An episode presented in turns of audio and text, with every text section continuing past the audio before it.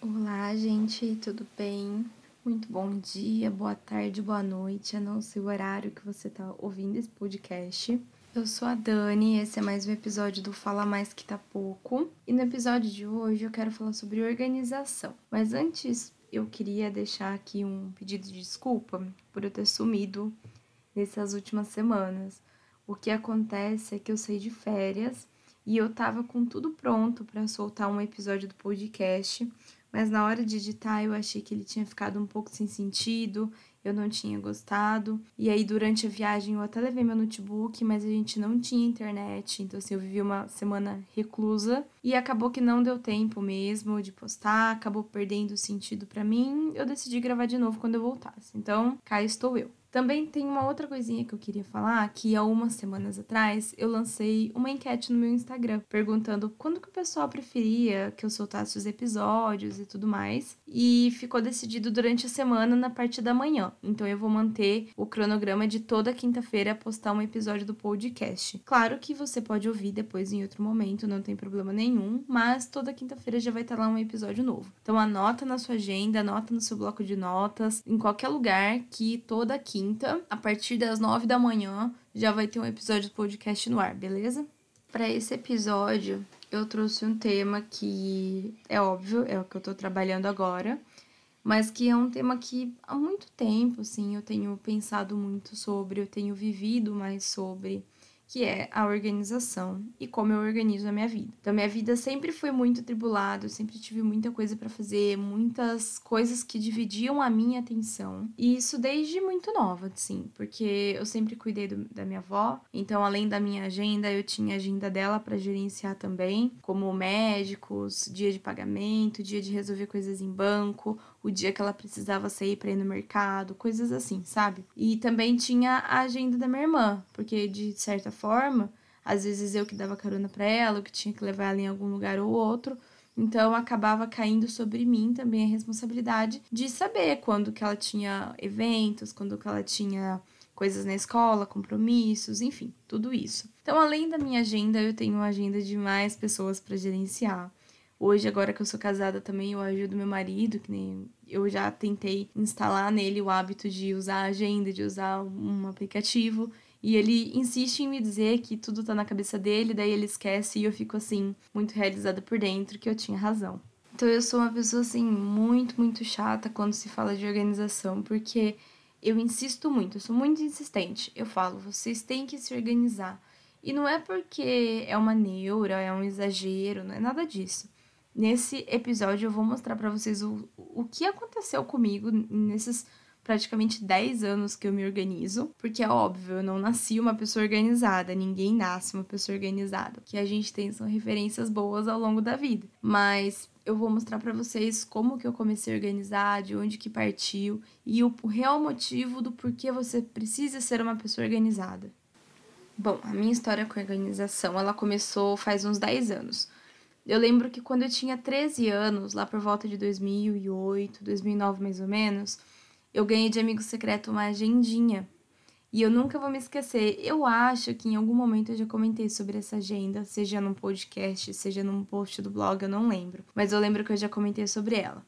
E ela era uma agendinha de capa azul, tinha umas folhas rosa, o espiral dela era preto, ela era da Tilibra. E a capa ela tinha uma menininha loirinha assim, e era uma capa azul bebê, alguma coisa assim. E eu ganhei de amigo secreto de uma pessoa que era muito especial para mim, que é uma, é, ela era uma amiga minha e a gente acabou descobrindo que ela era da minha família.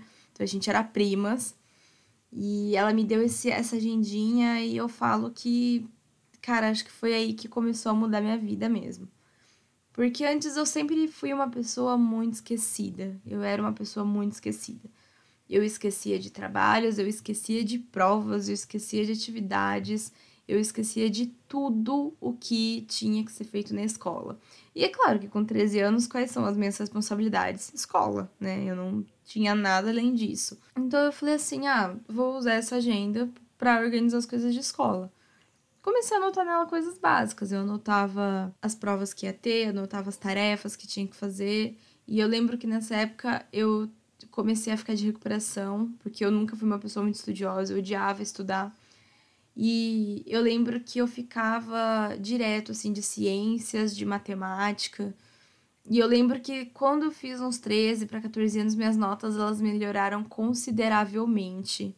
Por exemplo, eu saía da, de uma média 4 para ir para uma média 6, que para mim era algo muito, mas muito significativo mesmo, porque era uma matéria que eu odiava estudar, uma, uma disciplina que eu odiava e que eu não via vontade nenhuma em estudar, não era aquilo que eu queria, porque com 13, 14 anos eu já sabia o que eu queria, eu queria ser jornalista. Então eu não, não gostava, mas ter aquilo anotado, sabe, e ter o hábito de olhar essa agenda ajudou muito, muito mesmo as minhas notas, ajudou a minha organização. Eu chegava em casa, eu não ia procrastinar, eu não ia ver desenho, eu não ia jogar no computador. Eu sabia o que tinha que ser feito, então eu, eu tentava sentar e estudar o que eu precisava para daí sim poder fazer as as coisas que eu gostava. Passei aquele ano inteiro usando aquela agenda, né? O próximo ano, porque amigo secreto geralmente a gente faz fim de ano, então eu passei o ano seguinte inteiro com aquela agenda. E eu senti a necessidade de comprar outra agenda, quando né, foi o próximo ano. E assim foi, fui sempre comprando agenda. Teve uma época que a escola onde eu estudava, que aí eu já estudava na escola particular, é, eles davam uma agenda, davam não, né? Vinha com material que a gente pagava. E eu odiava aquela agenda porque ela era feia. Então eu sempre comprava uma agendinha nova e eu comprava agenda comercial mesmo, aquelas normais, porque não existia essas coisas que existem hoje de planner, de planejador, de visão semanal, enfim, não existia nada disso. Existia mesmo eram agendas comerciais baratinhas. Era isso que tinha na época e era isso que eu usava mesmo. E eu lembro, acho que foi quando eu entrei no ensino médio, uns dois, três anos depois que eu ganhei essa agenda, começou a surgir algumas coisas de, plan de planners. Daí eu comecei a me interessar um pouquinho mais, até pela parte estética, né? Eu gostava de coisas bonitas. Então eu queria uma agenda bonita, um planejador bonito. Eu comprava canetas diferentes, comprava canetas bonitas. Eu lembro que nessa época tinha uma parente minha que ela trabalhava na Faber-Castell. Então ela sempre dava coisas muito assim bonitas, tipo marcadores de texto, canetinhas diferentes e certas coisas minha mãe comprava porque era muito mais barato comprar com ela. Quando eu fiz uns 15 anos mais ou menos, eu senti a necessidade de ampliar a minha agenda. Por quê? Eu comecei a dar aulas de inglês. Então, eu dava aulas particulares. Além das minhas tarefas de escola, eu também tinha as tarefas como professora. Eu tinha que planejar a aula, eu tinha que separar um tempo para corrigir provas que eu dava, para corrigir atividades. Sim, gente, isso com 15 anos. Eu comecei a trabalhar muito cedo. Porque não é querendo me gabar, mas quando eu digo isso, é que eu, desde cedo mesmo, eu tive uma cabeça muito diferente, eu fui criada de uma forma diferente. Eu comecei a empreender muito cedo, com 14, 15 anos eu já dava aula, que já é um tipo de empreendedorismo, né? E eu segui dando aula até os meus 18 anos, que foi quando eu entrei na faculdade. E aí minha agenda dobrou mais ainda, porque eu tinha muito mais coisa para fazer. Eu tinha muitos trabalhos de faculdade, tinha seminários. Então a coisa só foi aumentando. E é natural isso, porque quando a gente é mais novo, realmente a gente não vê necessidade de ter uma agenda. Muita gente, até na faculdade, não vê necessidade de ter uma agenda. E isso já é perigoso, porque na faculdade você já tem um fluxo mais de informações, né? Então, eu lembro que quando foi, que eu tava acho que no segundo ano da faculdade, tava muito na moda aqueles moleskins, sabe? Não sei dizer direito, mas acho que é moleskins é o nome da marca. Que é aqueles cadernos, brochura de capa dura, com elastiquinho, aquela coisa que hoje em dia a gente vê de um monte de marca. Na época só tinha a marca Moleskines e era absurdamente cara. Isso foi mais ou menos em 2015. Também tava surgindo alguma coisa de planner, mas eu lembro que a única marca que tinha realmente uma visão semanal, assim, era a Moleskines. E eu comprei o meu primeiro Moleskine, eu paguei, eu nunca me esqueço, eu paguei R$ 85,90 mais R$ 4,90 de frete na Livraria Cultura. E chegou num sábado. nunca vou me esquecer disso. Mas era um planner do Snoopy, eu tenho ele guardado até hoje. E eu amo aquele caderninho, eu amava demais. E foi. Eu acho que 2015 foi o ano onde eu mais me organizei. Também foi o ano onde eu descobri o Todoist, que é a ferramenta que eu utilizo hoje para me organizar. E foi quando eu também comecei o meu estágio na USP. Então eu tinha muita coisa para fazer, eu tinha muitas responsabilidades, eu tinha que dividir muito a minha atenção. E aí eu usei durante 2015 inteiro o Moleskines e também o Todoist. Eu ia revisando um pouco. Também nessa época eu conheci o Trello, conheci muitas outras ferramentas de organização que fazem parte até hoje da minha organização. Então tá aí há praticamente 5, 6 anos que eu tô usando essa ferramenta e que para mim, para mim funciona perfeitamente, né? é aquilo que eu falo, organização é tentativa e erro, não existe receita de bolo, não existe fazer o certo no certo e errado no errado, você vai acertar, você vai errar muitas vezes. Então é isso que eu defendo da organização. Você tem que fazer o que funciona para você. Então, ao longo dos anos eu fui testando o que funcionava por um bom tempo. Ter uma agenda física, um planner físico foi muito útil para mim e já não é mais. Hoje eu digo que eu já não consigo muito me organizar numa agenda de papel. Eu até tenho, eu até tento, mas é sério, gente, é muito difícil para mim. Então, eu prefiro guardar esse dinheiro, usar esse dinheiro em outras coisas, né? Porque hoje você comprar um planner não sai por menos de 30 reais. Mas é óbvio que é um investimento. Eu acho que é super válido. Mas eu sei que para mim não funciona. para mim é uma perda de tempo. Então, por exemplo, meu planner tá aqui em cima na página de anotações do final, que inclusive já tá acabando, porque eu uso mais a parte de anotações dele do que o planner em si, com a pauta do podcast que eu tinha feito de madrugada. A organização é esse processo de autoconhecimento. Eu sei o que funciona para mim ou não. Se uma pessoa vier para mim e falar, não, porque você tem que comprar o planner da fulana de tal que saiu que custa 180 reais, esse planner é maravilhoso. Tudo bem, eu concordo que pode ser um produto incrível, mas você se autoconhecer, você também não cai nesses baits de. Principalmente agora de final de ano, sabe? Tipo, eu preciso comprar isso para me organizar. E é mentira. Você precisa, na verdade, saber o que você gosta, o que funciona para você, para você realmente ter uma vida produtiva, organizada e controlada. Eu digo que se você quer começar a se organizar do zero mesmo, você precisa fazer uma pergunta que não é tão simples, que é quem é você hoje? Então, quais são as suas responsabilidades hoje? Você precisa ter isso em mente, porque não adianta nada você querer, por exemplo, quero um planner, só que eu tenho no mínimo 15 tarefas para fazer por dia, entendeu? É, é o que acontece comigo. Meu fluxo de informação ele é muito maior do que um planner pode suportar. Por isso que as listas de gerenciamento de tarefas digitais funcionam muito melhor para mim nada impede de você pegar uma folha em branco e ir colocando todas as suas tarefas. Inclusive, essa, esse é um exercício que eu faço comigo, que me ajuda a ter clareza e a priorizar, porque eu não sei o que acontece, gente, mas quando você tem uma folha, parece que a organização se transforma em mágica, porque te ajuda a ter muito mais clareza, te ajuda a ter muito mais foco e a conseguir entender e enxergar as suas prioridades. Então, por exemplo, eu tava viajando, eu voltei, eu dei um delete em tudo no meu Todoist. Até porque eu tava lendo um livro, também me ajudou muito a enxergar muitos erros que eu cometia na minha organização. Então eu dei um delete em tudo e eu botei primeiro no papel quais eram as minhas prioridades, o que, que eu tinha que correr atrás agora voltando de viagem. E isso me ajudou demais a ter clareza do que eu tenho que fazer, a ter clareza dos meus dias. Então a organização, ela não é só você encher uma lista de tarefas, você encher a sua agenda de reuniões, de eventos, compromissos, coisas que não têm peso, sabe? Coisas que não têm valor. A organização ela é muito além disso. Retomando um pouquinho agora o nome do episódio, eu vou contar algumas situações onde a organização ela já me salvou. A primeira de todas, assim, que eu acho que é a que sempre foi importante para mim é que é o seguinte, como eu expliquei lá no começo, eu gerencio também a agenda da minha avó. A minha avó ela tem uma doença na vista, onde ela precisa tomar uma injeção caríssima. E a gente conseguiu o tratamento pelo governo através da farmácia de alto custo. Todo mês tinha que buscar essa injeção lá na farmácia, e se a gente não fosse, a gente perdia o direito.